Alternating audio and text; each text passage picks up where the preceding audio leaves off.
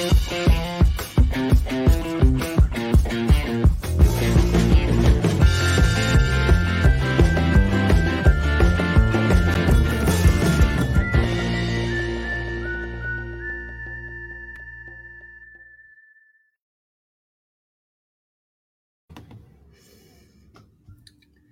Hola, ¿qué tal? Buenas noches, soy Laura Grados y esto es Troleano Más. Hoy día por fin es viernes 3 de septiembre del 2021. Estoy sola porque Andy Levice ha decidido dejar el programa para siempre.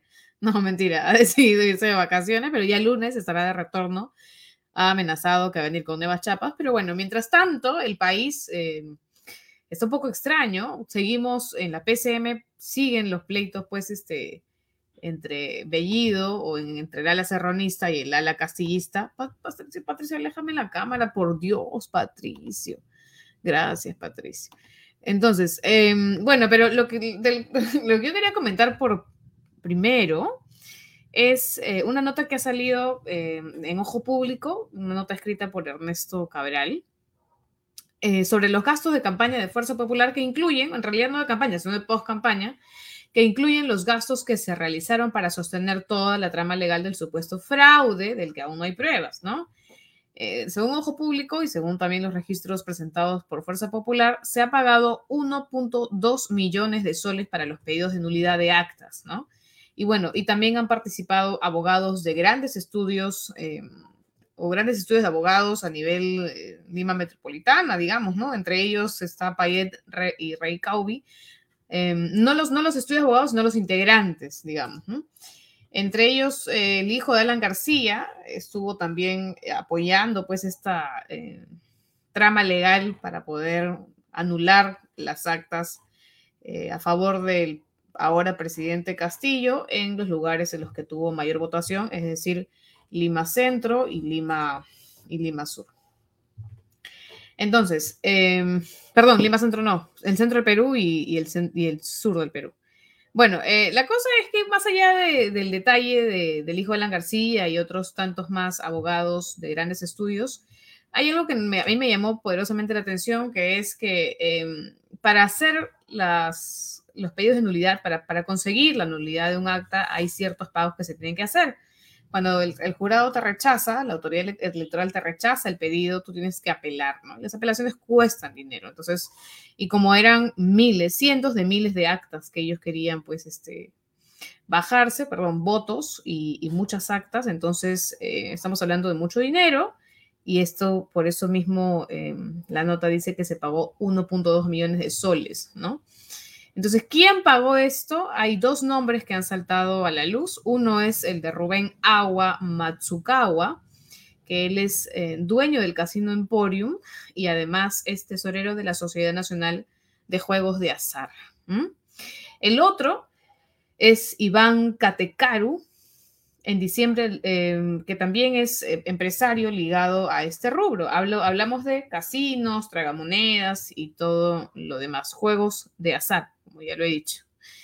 Em, a mí me llamó la atención porque en diciembre del año del, 2018, cuando Fuerza Popular era, era, era pues este el grupo que controlaba el Congreso porque tenían mayoría absoluta casi, em, ellos también manejaban, como ahora, la Comisión de Constitución. Y desde ahí eh, aprobaron un proyecto de ley para exonerar del impuesto selectivo al consumo, del, ISC, a casinos y tragamonedas.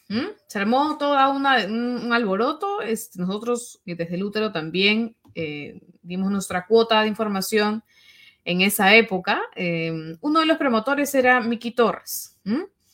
Eh, pero bueno, vamos a hablar. ¿Qué, ¿Qué, pasa que a, nosotros, a mí me llama la atención que justamente los dueños de casinos y tragamonedas que ahora apoyan con dinero a Fuerza Popular habían sido pues, trataron pues de, de ser favorecidos desde el Congreso cuando estaba Fuerza Popular en el absoluto poder, ¿no? Ahí.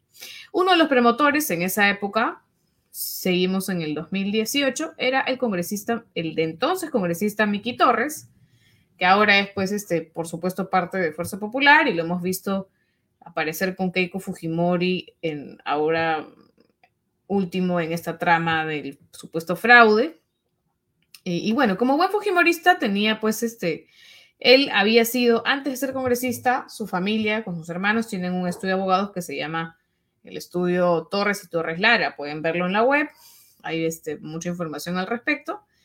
Y la firma que le pertenece a su familia em, tiene entre clientes a casinos y tragamonedas. No sé si Patricio me puedes ayudar con esa, con esa información que fue una nota, de hecho, es la, nota que vamos a mostrar en pantalla es una nota del útero, escrita por Diego Pereira en esa época, 2018, y tiene pues este, entre sus, sus clientes, la empresa de la familia de Miki Torres tenía a la administradora de salas de juegos Alfa, a la Asociación La Pradera Country Club, Aukayama Beach, Calango Country Club, Centro, Centro, Fli, Flide de Apuestas, Consorcio Grupo Norte, o sea, Intraelo, la Selva Inversiones, Lima Norte, Ciudad Promotora Calango, o sea, un montón de, de eh, empresas que tienen dentro de sus servicios estos, ¿no? Los ligados a, a juegos de azar. Bueno, esto fue el chongo que se armó en el 2018 y regresa el recuerdo Fuerza Popular casinos y juegos de azar a raíz de, del dinero que ahora vemos que han donado, ¿no?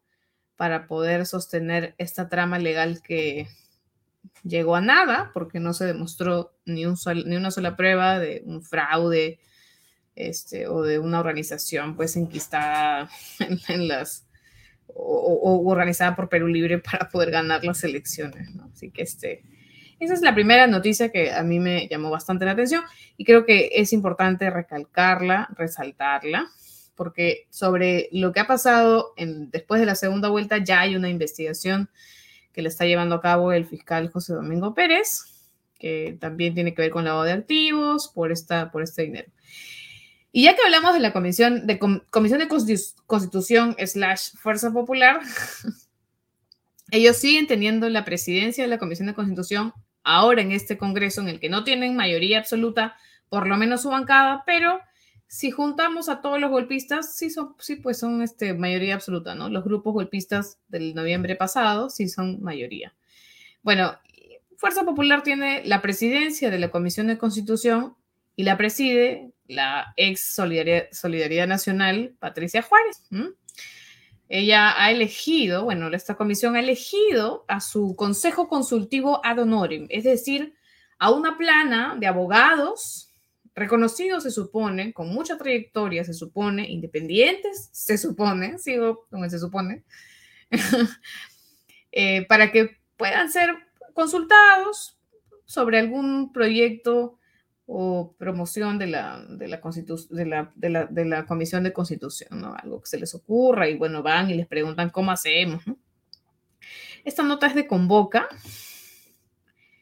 y entre sus em, miembros de esta comisión consultiva, este consejo consultivo ad honorem, están algunos personajes vinculados a la coordinadora republicana, además que han sido abogados de ciertos partidos que esbozaron las banderas del, supuesto fraude y otras cosas más. Recordemos pues que la coordinadora republicana es este grupo de anteros, ¿no? Todos los anteritos, igualitos todos, ya.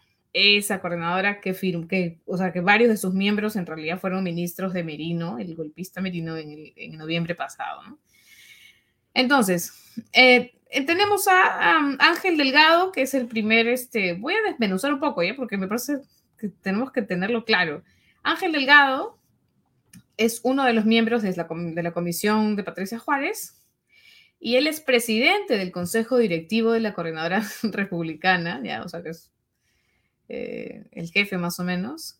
Además fue defensor de Pedro Chávarri, el ex fiscal de la nación, que estuvo pues este, acusado, hasta ahora está enfrentando problemas judiciales por su vinculación a los hermanitos, a los cuellos blancos, liderados por César Indostroza, y también em, por haber em, sacado documentación cuando era fiscal de la Nación en el mismo Ministerio Público y las cámaras de hecho los registraron. El Ministerio Público tiene em, varios procesos en contra de procesos en contra de este ex magistrado, este ex fiscal de la nación.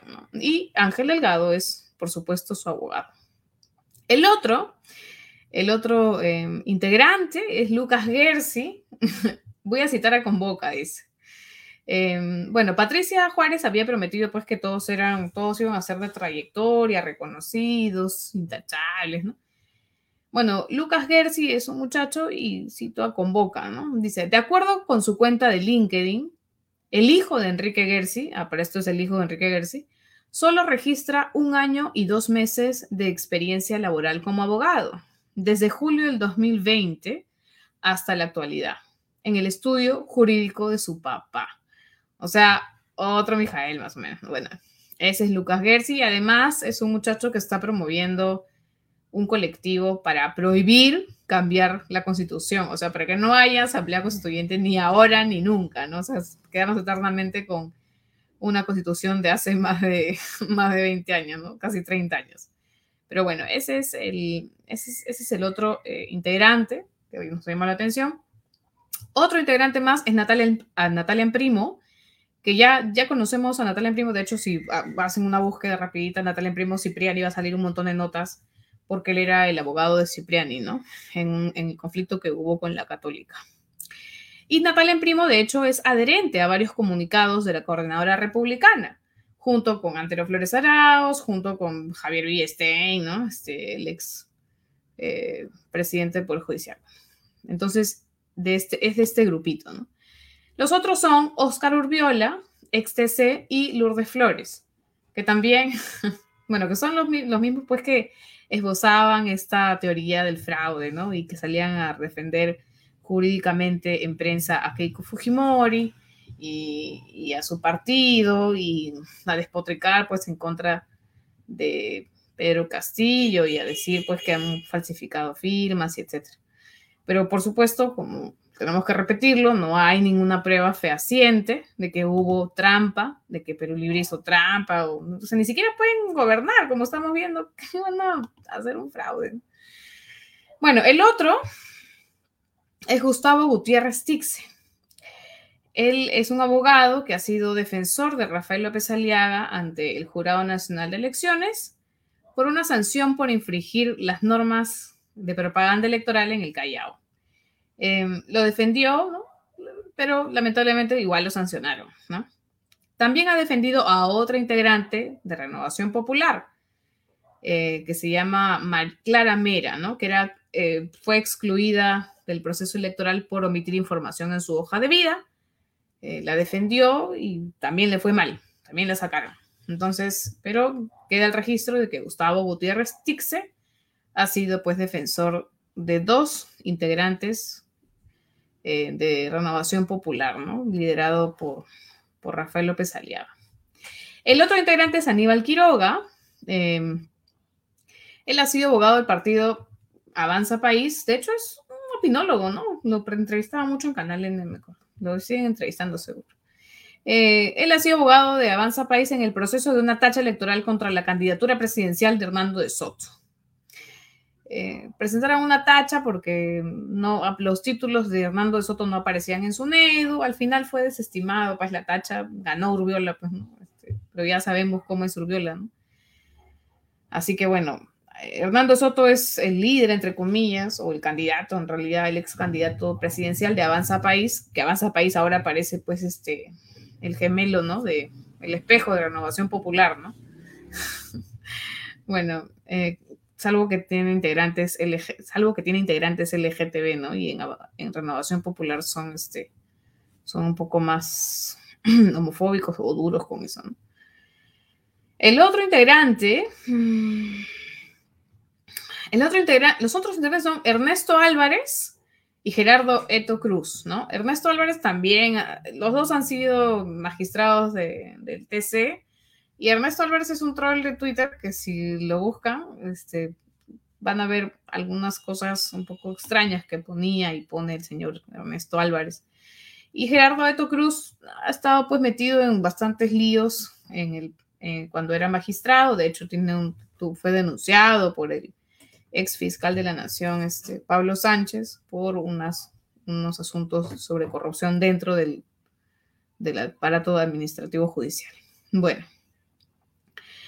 Em, además dice Convoca, los dos magistrados son recordados por haber firmado en el 2014, ojo, Ernesto Álvarez y Gerardo Eto, eh, un fallo del Tribunal Constitucional que ordenó al ex Consejo Nacional de la Magistratura nombrar a César Inostroza Pariachi como fiscal supremo. Entonces, gracias a estos señores, César Inostroza fue pues este fiscal eh, supremo y después, como ya sabemos, pasó al Poder Judicial también como juez supremo. Bueno, el otro es Carlos Hackanson, al que el Congreso golpista pasado, el que fue elegido en el 2020 y vacaron a Vizcarra, pusieron a Merino y trataron de tener cuatro legislaturas cuando en realidad les correspondía tres. Bueno, este Congreso quería ser este, miembro del Tribunal Constitucional a Carlos Hackanson. No alcanzaron los votos, de hecho fue como, eh, lo votaron creo que tres veces y, o dos veces y, nunca alcanzaron los votos, no había consenso para eso y, bueno, él ahora es un miembro del Consejo Consultivo ad honorem de la, de la comisión que preside Patricia Juárez, ¿no? De Fuerza Popular. Y por último, y lo más importante, o no, menos importante en realidad, está Delia Muñoz, eh, que ella es una abogada que ha sido ministra de Justicia. Ella, de hecho, había sido jefa del gabinete de asesores del defensor del pueblo, eh, del actual defensor del pueblo, si no me equivoco. Pueden buscarlo también en el útero. Eh, Delia Muñoz, lo último importante que hizo fue aceptar y ser ministra de Justicia cuando el congresista, el ex congresista Manuel Merino asumió la presidencia después de esta vacancia express contra Martín Vizcarra en el 2020, el año, el año pasado, en el, sí, pues el año pasado, en el 2020. Delia Muñoz eh, no solamente asumió eh, la cartera de justicia, sino que automáticamente sacó al al entonces eh, procurador encargado, procurador, procurador del Estado encargado de una contienda que, había, que se había interpuesto ante el TC por la cuestión de confianza o por el tema de la vacancia, ¿no? Entonces, eso es, esos son eh, las caras, los rostros eh, que el Congreso nos tiene, pues, este, para, para que nos digan qué está bien, qué no está bien dentro de la Comisión de Constitución, si queremos hacer algún cambio o, cómo hacer ciertas cosas. Hay que tener mucho cuidado, hay que estar atentos porque todos estos pueden ser tranquilamente integrantes de un gabinete golpista de Merino, ¿no? Toditos, ¿no? Incluido Lucas Gersi, ¿no? Que, que es este, el nuevo, el nuevo Mijael, ¿no? Mijael de los abogados. Bueno.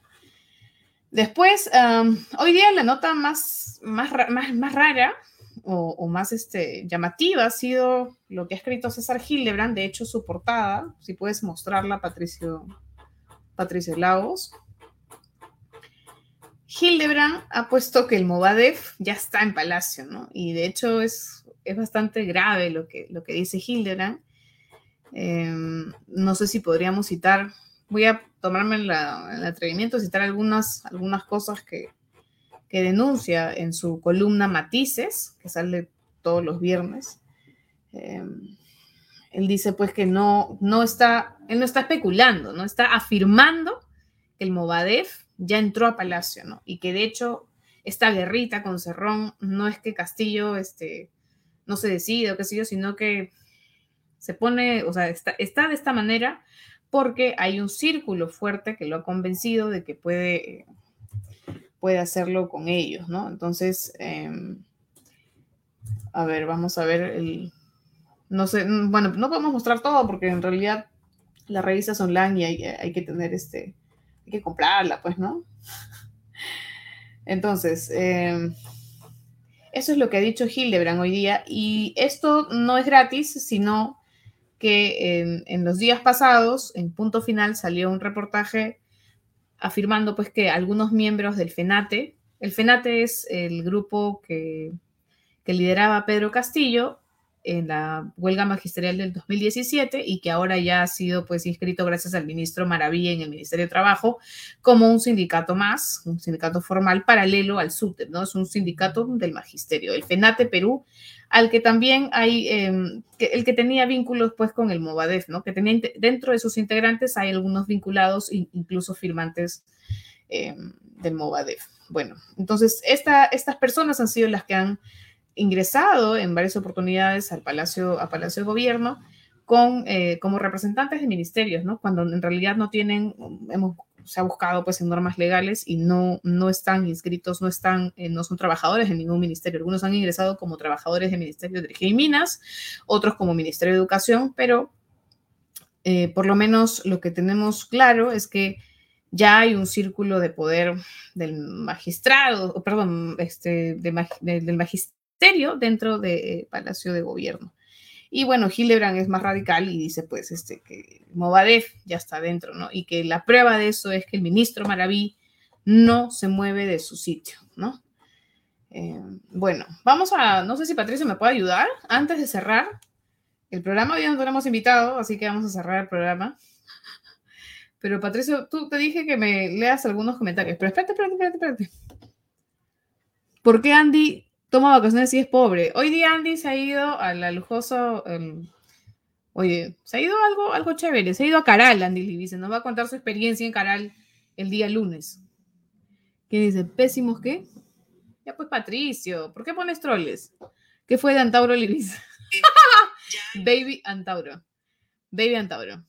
Ya viene, ya viene. Mañana, bueno, ya pronto se va a vacunar también, ¿no? Ah, ¿verdad? Me olvidé. La, vacunatón mañana. Todos los jóvenes de 32, a, partir de 32 años ya pueden vacunarse. Eh, a partir de mañana, que va a haber una vacunatón desde las 7 de la mañana hasta las 7. Um, pueden ver la información en Pongo. lo acabo de perder, Patricio. Ayúdame, Patricio. La información de Pongo el Hombro. La vacuna empieza mañana